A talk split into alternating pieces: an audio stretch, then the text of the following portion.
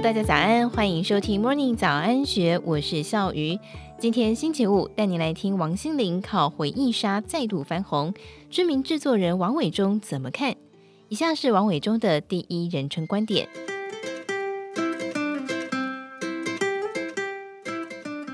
最近忧国忧民之际，有则新闻很有意思。台湾艺人王心凌参加大陆综艺节目《乘风破浪的姐姐三》，再度爆红。抖音当中出现了大量的中年男人带着微笑跟他唱跳的影片，洗脑又逗趣，成为了现象级网红。连名嘴唐湘龙都跨界评论了王心凌现象，相信很多人都同感意外。仔细看着姐姐主持人那英和宁静，终于懂了。当年宁静在阳光灿烂的日子里多漂亮，多么社会主义；现在则金堆玉砌，比资本主义还资本主义。花了点时间才能够想起眼前这位热闹的宁静，曾经那样的宁静。节目当中诸多的姐姐抢着推陈出新，对过去式弃如敝屣，只有王心凌是跟记忆当中一模一样，带领歌迷集体回春。近年来电视节目全球化。陆纵取经韩国综艺，吸引大量的台湾年轻观众，市场就应该很快会出现本土版的类姐姐节目。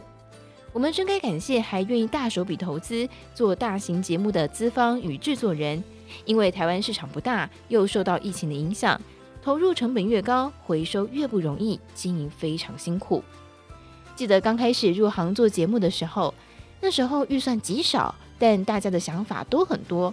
于是制作人们都挖空了心思，运用巧实力拼创意，用自己的特色跟专长，做出了足以跟大制作一较高下的作品，至今回味无穷。现在时代改变了，台湾出现太多超乎想象的现象，搞不好也能够从中孵化出了不起的创作。就好像近年来兄弟网红化的现象，我们应该顺势推出乘风破浪的兄弟，或是夙夜匪懈的大哥。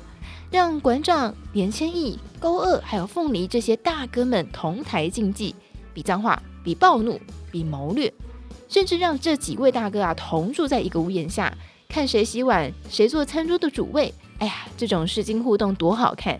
加码发行 NFT，没人敢有意见，百分百的台湾味巧实力。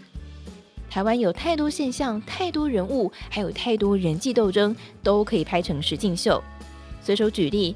见风转舵的政客，千钧一发的路怒，前仆后继的大师，力争上游的主播，剑拔弩张的名嘴，急起直追的狗仔。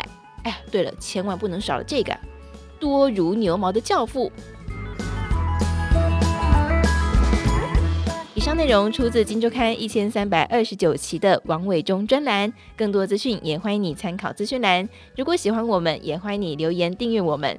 祝福你有美好的一天，我们明天见，拜拜。